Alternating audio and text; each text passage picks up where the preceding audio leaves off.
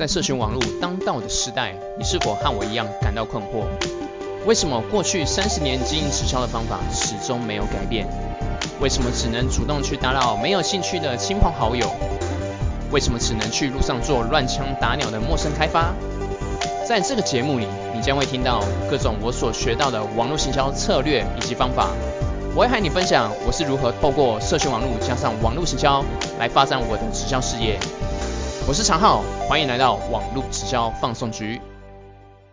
今天是二零二一年的一月十二号星期二，现在时间是晚上的八点四十四分。我是常浩，那您正在收听的是网络直销放送局第四十六集的节目，同时也是我在二零二一年的首发这样子。好，那么呃，因为其实最近呢，就是呃，我有在做这个二零二零年的年度的这个回顾，然后其实。呃，才发现说，二零二零年自己啊发生很多事，然后有经历很多事情。那我自己就有整理出，就是哎，我在二零二零年啊，我有发生什么样的好事？那什么事情呢？就是有帮助我的事业，有做一些成长这样子。那同时我也是有在检讨啊，就是哎，自己有什么事情可以再做得更好，然后可以再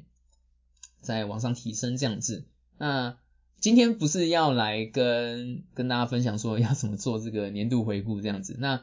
只是啊刚好提到这一点是跟我今天分享的这个主题有关。那相信会听我节目的这个朋友啊，你们应该都是会对于个人品牌或者网络营销这些资讯呃会有比较有兴趣嘛，所以你才会听我的节目。那你可能会在二零二零年啊，你在经营个人品牌或者是事业经营上面，哎发现没什么起色，那或者说你。呃，还是对这个经营个人品牌没什么太大的头绪，还不知道怎么样开始的话，那因为我刚好今呃就是有在做这个年度回顾嘛，所以我就整理了一些我自己的一些实战经验，那以及说呃就是今年度那有一些市场的趋势，我就把它做一些整合，所以就在今天的这个节目当中呢，在呃在二零二一年的这个第一集的节目里面，那我就来分享一下，就是我认为在今年。然后在这个个人品牌的建立上面，或者说帮助你个人品牌成长的上面，有四个很重要的关键，这样子啊。那废话不多说，那我就来跟大家分享一下。那首先，我觉得第一个要点是在这个多平台的经营。那我会把它分成就是所谓的这个主基地跟卫星的这个概念。那这是什么意思呢？那我我举一下我自己的做法好了。就是我目前的现在的做法，就是我主轴是以 IG 为我的主要的这个主基地平台。那这也是我我自己目前的现在的做法是这样。就是其实我去年度的时候啊，因为我整理一些资讯啊，我发现我去年度呃年初的时候啊，那个时候就是呃国外那个时候国外很流行这个所谓的 IG 的连续连连续的这个电影式贴图。那我在之前的有一些节目，我有分享这个这个。做法是如何嘛？那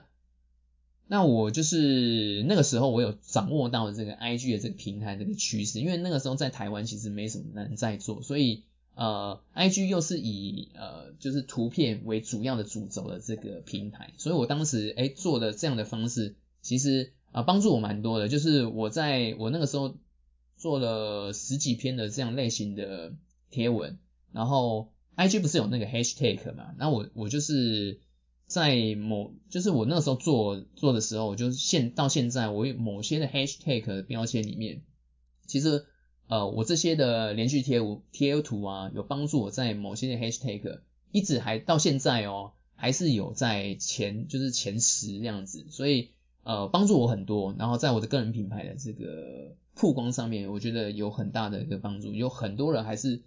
呃因为搜寻某些 hashtag，然后看到我这些贴文，然后认识到我这样子。那所以我觉得，呃，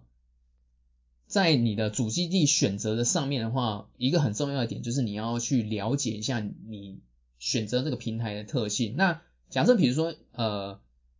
，IG 来说的话就是图片嘛。那如果说你是对于文章的部分你比较擅长的，那其实你也可以也透过 Facebook 或是说 blog blog 的方式。那另外的部分的话，就是我自己的卫星，我会选择用这个所谓的 YouTube 跟 Podcast。当成一个辅助，那这个是有一个很大的重点，因为其实 YouTube 跟 Podcast 啊，尤其是 YouTube 部分，呃，我们都知道它是现在的第二个、第二大的搜寻引擎啊，所以呃，我现在的做法会比较倾向于说，我在 IG 这边，我其实我要我有做一些调整啊，那这也跟我待会要讲的第二点有关，就是我现在有做一些调整，就是我 IG 的部分的话，我比较多呈现的就是我自己的故事跟经验。那我用现实动态有时候会 po 一些我自己的生活。那这样子的情况之下，就是我在我的 YouTube 跟 Podcast 上面，我会讲比较多的的内容。所以原本我可能是在 IG 这边，我的贴文会比较多的一些啊所谓的干货，这种知识型的干货。那我会把它现在的倾向就是我转到我的 YouTube 跟 Podcast 来呈现。那就是这样子，就是互互补吧，就是平台特性互补。那这个这个做法的话，其实就是每一个人你可以先去尝试看看，然后。觉得说你自己擅长，因为有些人如果说你觉得录影片对你来说，你觉得曝光曝光，你觉得你不会害怕，那其实录影片其实相对来说它是比较简单，因为其实你只要手机按下去就可以录。那 podcast 是更简单，因为 podcast 只要录音就可以，所以这个是很好一个做法。那如果有些人你是，比如说我刚刚提到嘛，你对于写文章。呃，你是比较喜欢的，你也比较擅长了，你对文字的这个书写，你你个人是比较偏爱的话，那你就可以用 blog。那我自己的建议做法就是，呃，不论你要用 YouTube、Podcast 或是 blog 做成你的主机或是卫星，那或是说你的 IG 跟 Facebook，你你你要怎么去运用？我觉得很重要一点就是，先了解这些平台特性之后，然后掌握其中一个当成你的主基地，那另外再用。哦，我刚刚讲的就是其他的平台，你可以选一到两个去补足单一平台的它所缺乏的一些，就是它缺乏的一些元素，你就可以把它补足在一起。所以我觉得在今年度二零二一年年度，你一定要经营多平台。如果你现在还是只有单一平台在经营的话，我觉得这个是风险很大的。那这样子的情况之下的话，就是你有很有可能啊，万一假设比如说你你是专攻 IG，结果你 IG 一个 I G 它可能可能它就是用一个，比如说 S E O，它做一个变动，然后会影响到你整个所有的经营，那我觉得就很很可惜。或是哪天他突然跟你说，哦，我要收费，那就只能 G G 啊。所以多平台经营还是是必须的这样子。好，那第二个第二个关键点是什么？就是第二个关键点就是，我觉得在今年度啊，在个人品牌经营，你必须要更真实，然后更自然的呈现自己的样貌。那我刚刚有提到，就是呃，为什么我现在会把这个 IG 原本的我一些价值型的干货内容，我会比较多转到呃 YouTube 跟 Podcast。其实有一个很重要的点，就是呃，因为其实 IG 现在是这样，因为相对来说做所谓的图片会比做呃影片来的简单。影片的它的你要做的好，或者说强度很高的话，它相对来说还是比较难度比较高的。YouTube 本来就会比较难一点，所以它的如果你做的好，它效果相对来说它会比较好，这个是这个是一定的。那所以说呃，我现在的做法就会变成是我在 IG 这边我讲比较多我自己的故事跟幕后花絮，然后因为如果说你只在 IG 这边只讲价值内容，其实也会很干，而且现在有太多人在做，所以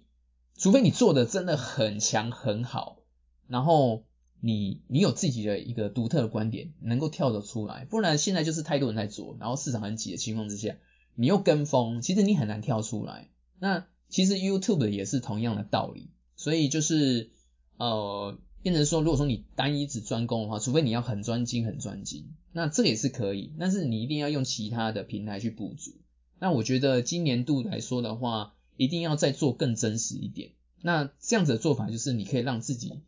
的人物在你的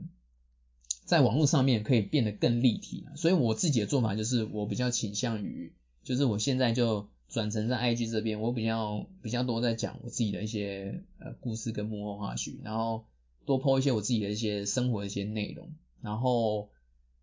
呃 YouTube 跟 Podcast 我就变成是比较多就是讲所谓的这种所谓的价值型内容，那。这样子让我的我的我自己的受众他也会比较清楚哦。那我今天要听一些比较干的，我就可以到 YouTube 或是 Podcast 上面去去聆听。那这样子也会比较也会比较专注，因为 IG 来说或是 FB 来说的话，比较像是我平常偶尔轻松的时候会滑。那我真的要去找一些搜寻一些相关的资讯，或者说我要学习东西的话，我比较多还是会在呃 YouTube 或是呃。Google 上面去找嘛。那 Podcast 也是同样的道理，因为它是用听的嘛，听的话就是它会比较能够专注，所以你如果说要放一些是比较深度的一些交流的话，你就可以在 Podcast 上面。那比较知识型的内容，就是在 YouTube 跟 Podcast 其实都是很好的这样子，我觉得是很棒的。那这样子的话，就是也能够帮助你在你的你的群众会比较能够贴近你自己嘛，就是不会说你一直在 po 某某些东西这样子，因为你一直 po 价值内容，或者你一直 po 生活，其实也都不好。所以你要多元一点的话，你人物立体，这样子对你你在个人品牌的经营上面，你会比较有大的帮助。然后我觉得还有一个很重要的关系，我是我自己的。我自己最近有一个很深的一个体悟，就是你不能让你的内容，然后给你的受众的感受是，他们会觉得 so what，就是靠你这个内容干我屁事啊！因为我自己我自己观察是这样，就是其实有很多就是呃有在利用呃 IG 这个平台或是 FB 的平台，有在曝光一些资讯的一些呃就是有一些经营者，不管你是不管是做直销或者说是做这个所谓的微商。就是，或是说你自己本身是有创业之类的，我觉得不管。那我自己观察是这样，就很多就是可能假设比如说直销或微商，他就会比较抛比较多资讯，就是啊我的团队很赞啊，我今天去参与什么活动。那这个东西不是不好，但是你你一直在抛这些相关的类型的资讯，或是很多正能量的资讯，那当然呃。这些这些资讯来说的话，它是它不是说不能抛，只是说你过多的情况之下，就是别人假设如果说你的受众他看到，他就想说，靠，这干我屁事啊！你的团队好，那对我有什么帮助？我我就是能能帮我什么？就就是没没办法嘛。所以这些东西呢，我觉得呃，我我自己的倾向是你你只是纯粹在剖这些这些资讯啊，只是在 加速你加速你的个人品牌这个。这个死亡啊，所以我我自己觉得，呃，这样的做法是在二零二一年会更没有效果。因为二零二零年其实我都我就已经觉得很没有效了，所以在二零二一年这样子的方式会就是会更加速你的个人品牌死亡，就是你不能让你的受众就是有这种收化的感觉。那还有一个点是在于说。啊，我觉得二零二一年呢，可以在更把自己的一些经验，就是不管说是好的或是失败的一些经验，我觉得，呃，我觉得可以更更大胆的去分享出来。我觉得这个是对你的你的受众是会会有更贴近的感觉，然后以及说你自己的个人观点，你自己的一些想法，我觉得才会比较容易可以可以跟受众做一些更深度的交流。那这个也是我今年想要在更。更专注的这个地方，就是不管是我自己一些好的一些经验，或是说，哎，我觉得哪些经经验有一些可能有尝试失败的，但是有做一些调整，然后可以分享，可以分享更分享这些经验出来给大家这样子。然后那这个是第二个关键。那第三个关键呢是呃要做更多的这个多元的社交。那比如说像这个一般来说我们做社交啊可能就是呃简单一点，就是比如说你去别人的这个贴文按赞。或是可以在底下贴文，别人贴文底下留言啊，或是你也可以私讯他，然后大家可以做一下互相交流嘛。那呃更更广泛一点，可能就是你可以到一些，比如说 FB 的社团，那或是说比如说 D 卡啊，或是 PTT 有一些版，那你可以去一样嘛，就是在在这些版上面或者社团里面去做一些交流跟分享。我觉得这个在二零二一年年度可能会来的相对来说更加的重要。那这个也是我今年也想要。呃，特别加强的一个地方，因为其实我一直以来去，比如说像 FB 社团啊，不管是国内的或是国外的，就是我觉得我加了蛮多的。那这些交流社团，呃，可能有一些呃，并不一定是跟我现在从事的事业相关的，但是我觉得多元发展有一个好处，就是你可以会有有更多的刺激，然后有一些不同的火花可以产出。但是我自己就是还是会有一些疙瘩在，就是变成说啊。我不知道跟他们交流，我 PO 这些资讯跟内容，呃，就是是好不好这样子。那那我觉得在今年度的话，我想要呃更加呃跳脱这样子这样子的想法，因为我觉得这样子想就是有点太把自己想太大，就会觉得是啊我是我是不是要来教别人还是什么之类的。那其实不应该这样子想，反正应该是说，哎我。我可以虚心的请教，如果说我有不会的，我就虚虚心的去请教对方。那如果说，哎，有一些资讯我可以帮帮助到别人，我应该尽可能可以去多播一些这样相关的资讯，然后大家就可以做一些互相的交流。我觉得是呃我自己啊，我觉得在心态上面我应该要更健全一点，然后在这个所谓的这个多元社交上面多做一些呃不同领域的一些一些交流这样子。然后然后我最近还有有看到这个国外有一些呃就是在个人品牌经营上面，他们有一些分享的一些经验是这样，就是呃像那个去年年度嘛，现在 Parkes 这个平台是在台湾才比较呃大爆红，就是它是一个台湾的这个 Parkes 的一个爆红的一年。那其实 Podcast 在国外已经是流行了呃六七年以上的时间了，所以呃他们是呃在这个领域上面，他们其实有很多呃很好的经验，就是我给我我我觉得是对我自己在呃就是多元社交上面，我觉得有一些很大的一个启发，也是我蛮想要做的，就是我有呃就是有一些国外的 Podcast 的呃分享者，他们会这样子做，就是他们会去主动。毛有点毛遂自荐、毛遂自荐的感觉，就是去问别人说，哎，那我们可不可以，就是我可不可以上你的 podcast 啊？我们可以，呃，大家可以就是做一些交流，然后，呃，就是大家可以共同创作一个内容啊。那，呃，或是说就是反过来嘛，就是你也可以去邀请别人来上自己的 podcast。那因为其实我自己在呃 FB 社团，其实我有加一些，就是有有一些 podcast，就是创作者。们的一些社团里面，那但是我一直没有时间去，就是去跟他们做比较深度的交流。那但是我蛮想要做这件事情，就是哎，我可以去，不管是邀请别人，或是说我去然后所以自荐去上别人的节目，我觉得都蛮不错。如果说有一些哎共同的点，我觉得是大家可以做一些互相刺激，我我觉得是蛮不错的一一种方式。那可能有些人会想说，那是不是就是要蹭流量？那一来是啊，我觉得一来是。大家可以蹭流量，但是呃，这个东西是这样，就是因为你的受众跟对方受众可能会有某部分重叠，但是一定会有不相同的。那我觉得主要就还是是大家可以做一些呃资讯上面的一些学习啊，那然后大家互相帮助，我觉得是蛮好的。这个这一点的话，就是我今年蛮想要尝试看看的，就是去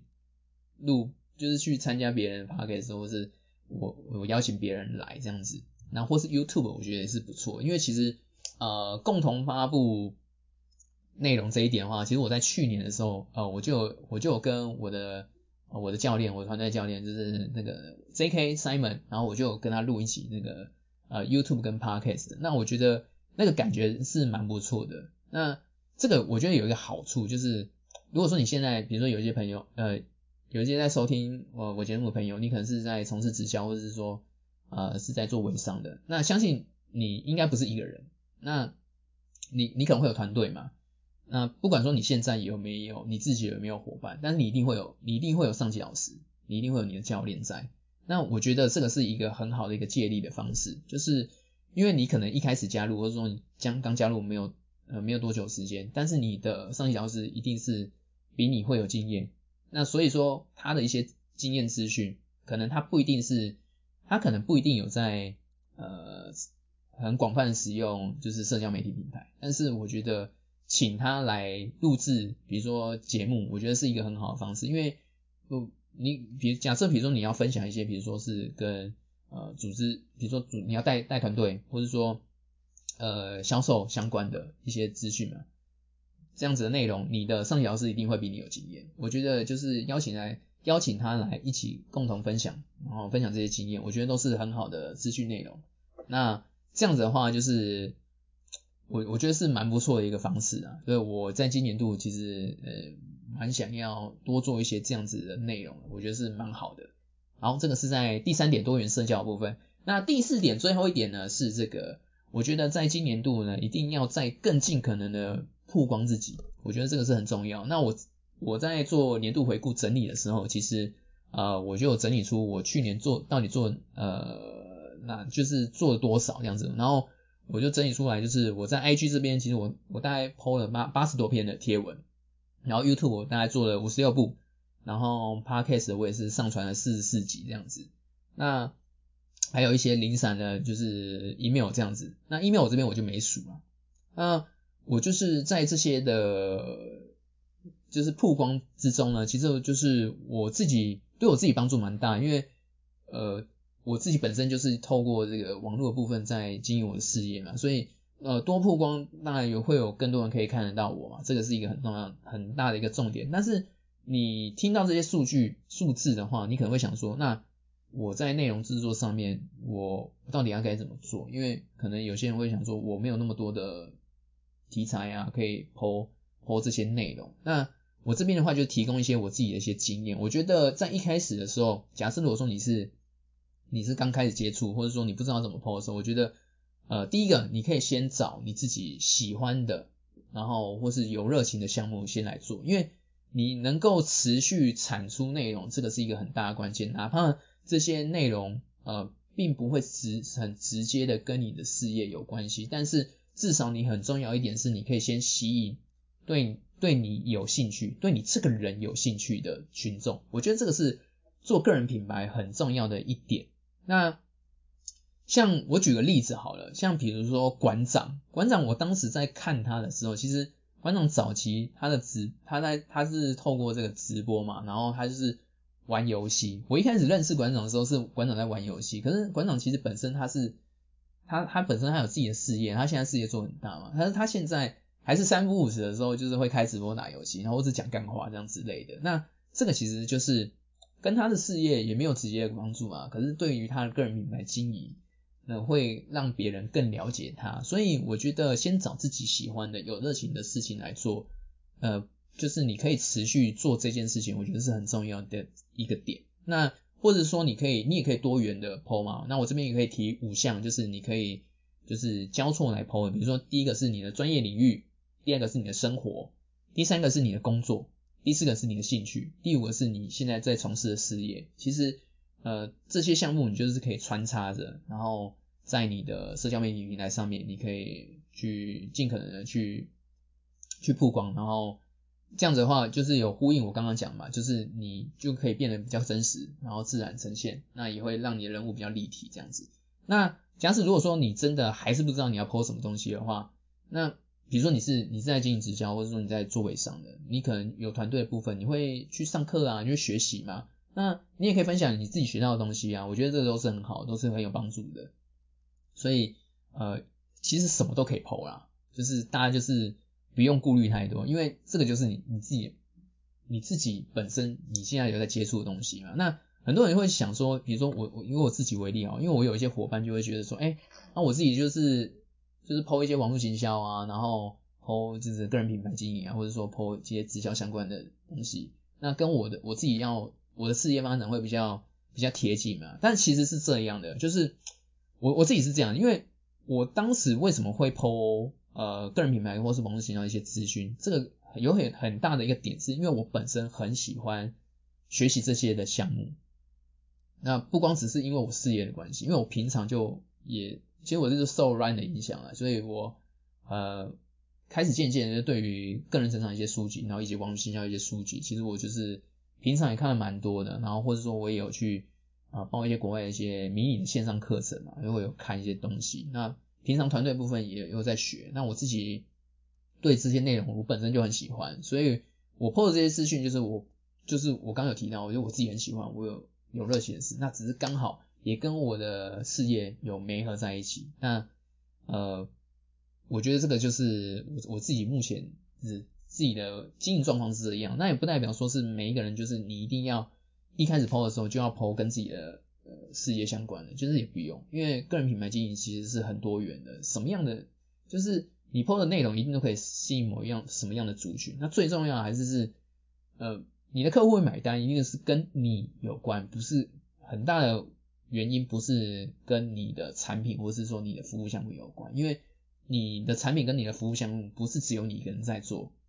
所以取决的关键点其实还是在我们自己本身，所以这个是很重要的一个点。那至于说制作内容部分呢，我觉得呃我在今年的话，我自己我给我自己的挑战就是我想要在做两倍的内容，所以我我我自己的挑战是我想要做一百部的 YouTube 跟 Podcast。然后一百五十篇的 IG 贴文，然后呃更倾向于就是不完美行动啊，就是呃因为我自己的我自己的经验是这样，就是我去年其实本来就想挑战一百部 YouTube 跟一百五十篇的这个 IG 贴文，但是有时候还是会有一点疙瘩在，就就我刚刚有呼应啊，我就是去别的社团，我不知道说这个东西该不该 PO，所以我有时候会把自己放太大。那我今年度的话，就是我会更倾向就是呃我学到什么就 PO 什么这样子。好，然后以及说。还有一个点就是很重要，就是你因为你要尽可能曝光嘛，你的内容要多的情况之下，多产的情况之下，有一个很重要关键就是你的执行步骤一定要尽可能的简化一些。那呃，比如说像我我自己现在在录，比如说 YouTube 跟 Podcast，那我这个其实是同步，我是在呃录所谓的 Video Podcast，那我就会把把我现在录的这个内容，然后我就我我是用手机嘛，我就用手机拍，然后。我尽可能就会，比如说把我的一些设备啊，什么环境布置啊，尽可能简单，就是我只要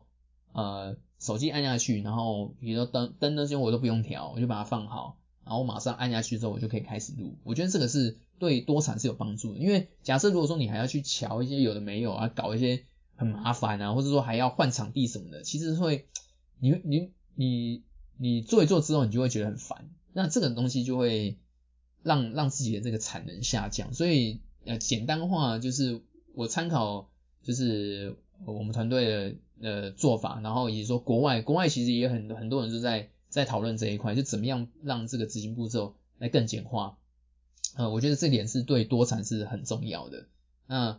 再就是包含比如说软体的运用啊，我像我自己本身的话，就是呃，我现在我是因为我是我电脑是用 Windows 系统啊，那所以我自己比如说我就习惯自己用的，比如我是用威力导演嘛。那假设如果说你你现在，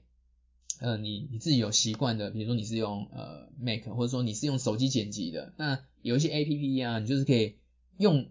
一开始的时候可能会花一点时间去摸索，但我觉得就是你用手的某些项目之后，我觉得就是可以让它更快速，就是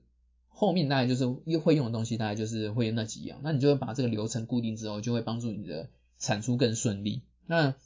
我觉得还有一个就是点是我蛮常做所谓内容重置的，